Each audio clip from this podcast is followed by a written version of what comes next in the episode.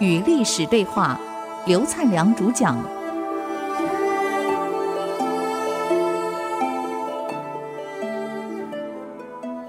欢迎回来与历史对话，我是刘灿良。那么我们谈到这个侯景背叛了这个北方的东魏，啊，跑到这个南方来了，投奔梁武帝。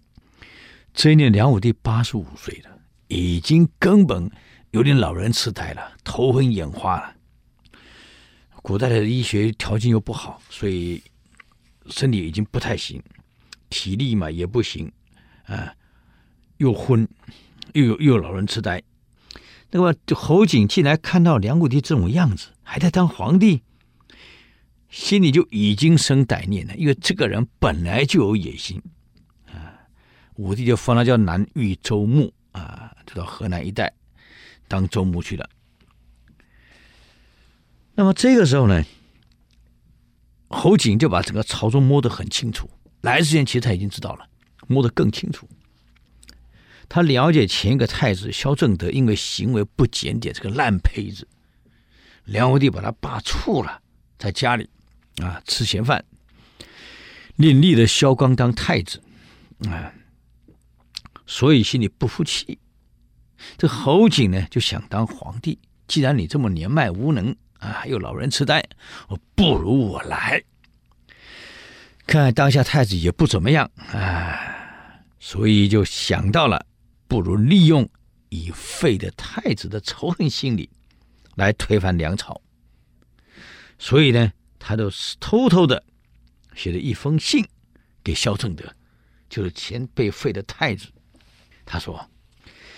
你看看我们今天的皇上啊，如今我们的皇上年事已经这么高了，而且身体又不好，啊，又有点痴呆，眼睛看不清，耳朵不能听，这样的皇上还坐在那里，只是一个形象而已，一个形式，没有意义了，处理不了国家大事。所以处理国家大事，所有奏章奏折批示，一切就落到奸臣扰乱国家的这些坏分子手里去了，这些大奸臣去了。所以啊，我看如果这样下去，这个国家灾难早晚就会来临。嗯，何况萧正德先生，原来你就是个太子，是个皇位继承人，你说你有什么错啊？你却被罢黜，被废除了。可天下的臣民都归心于您啊，都希望你出来呀、啊，当皇帝呀、大家期待你引颈而望啊。我侯景虽然不才，可是我们做事得顺天意民。天下既然是归陛下，我呢，只是个武人，我可以率领部队效忠于你啊。希望您老千岁爷，您老能顺天下万民之心啊！如果真的这样，你当了皇帝，无愿足矣，我的愿望够了啊！这个我们国家从此更富裕、更强大，够了啊！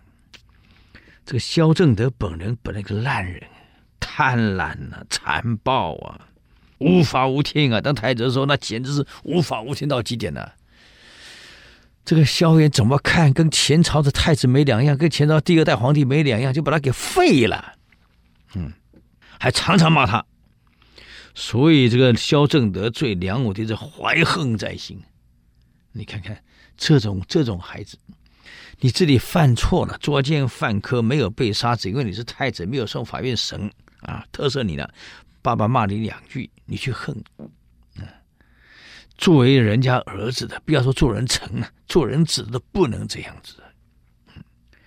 所以他从此对梁武帝非常的愤恨，私下呢就收买了非收养了非常多的武士，啊，这敢死之士，每天操练怎么打仗，啊，怎么搏斗，还囤积了大量的军资物资、食品，为什么？就意图作乱，夺回他的宝位。他的皇帝位，这个时候突然接到侯景来信，哇哎呀，那是喜出望外呀，太棒了，天助我也！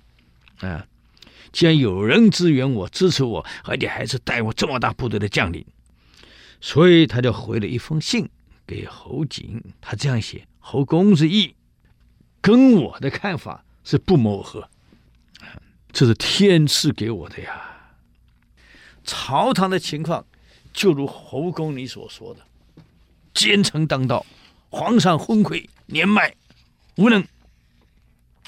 这奸臣当道，危害国家呀！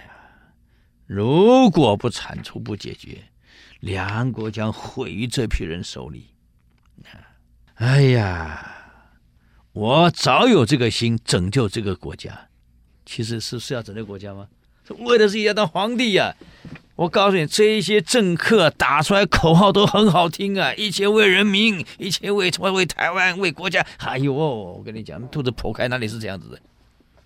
所以讲的很好听啊，为了国家，为了朝廷啊，我这个心已经很久了啊。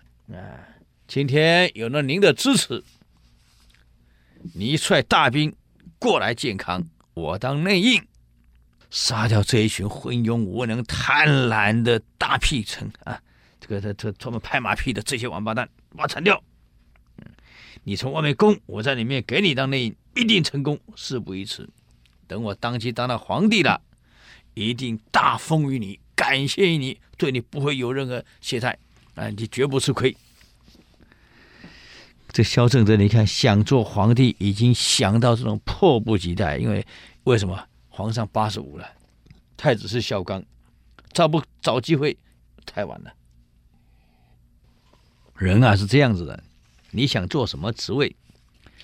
哎，先照照镜子，自己够不够？所以我，我我现在给以前给各位讲过这个核心能力，个人核心能力有一个叫 status 地位，地位有两个板块，一个叫社会地位。你出身背景都比人好，你社会地位当然当然高嘛。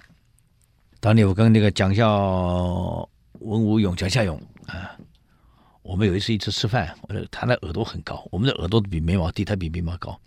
这相学上讲出家，这个这个出生。如果你出生背景越好的，这个耳朵长得越高，他果然长在眉毛之上，很少能有这样子的啊！我说你很好啊，出生的这种背景啊，太棒了，我们就没那个命啊，嗯，差远啦，但是你做个大事，有没有那个命，自己得了解自己，没那个命真是没有用的嘛。这萧正德根本没那个能力，还想当皇帝。就正好这种野心被侯景给利用，那么侯景怎么利用他呢？啊，我们再休息一下，等会再回来与历史对话。